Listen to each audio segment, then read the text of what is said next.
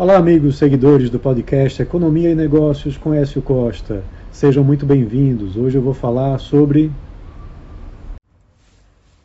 o Bolsa Família. Será que ele tira as pessoas da dependência dos programas sociais?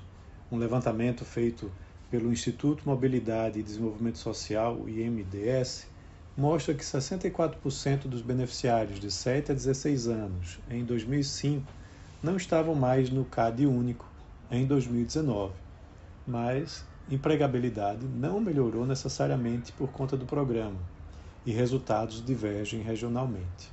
O IMDS desenvolveu esse estudo que mostra a realidade dos beneficiários de 2005 e suas características em 2019.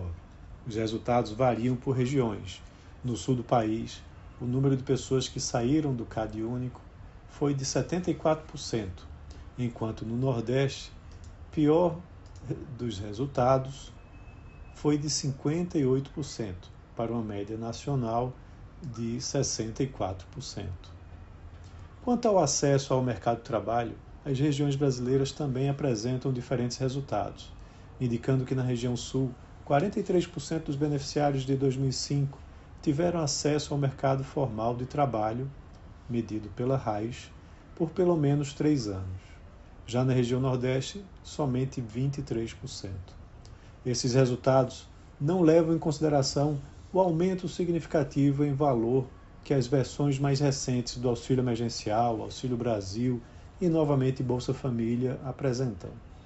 O impacto desse aumento em valor e abrangência do programa pode ser ainda mais expressivo quando novas avaliações forem desenvolvidas.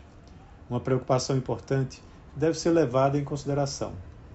O programa foi alterado em 2020 com a mudança para o auxílio emergencial e, desde então, passou a ser um programa muito voltado à transferência de renda, mas pouco exigente em contrapartidas e na promoção de iniciativas para a saída por conta própria do CAD único, o que pode trazer resultados não tão bons e uma dependência continuada do programa.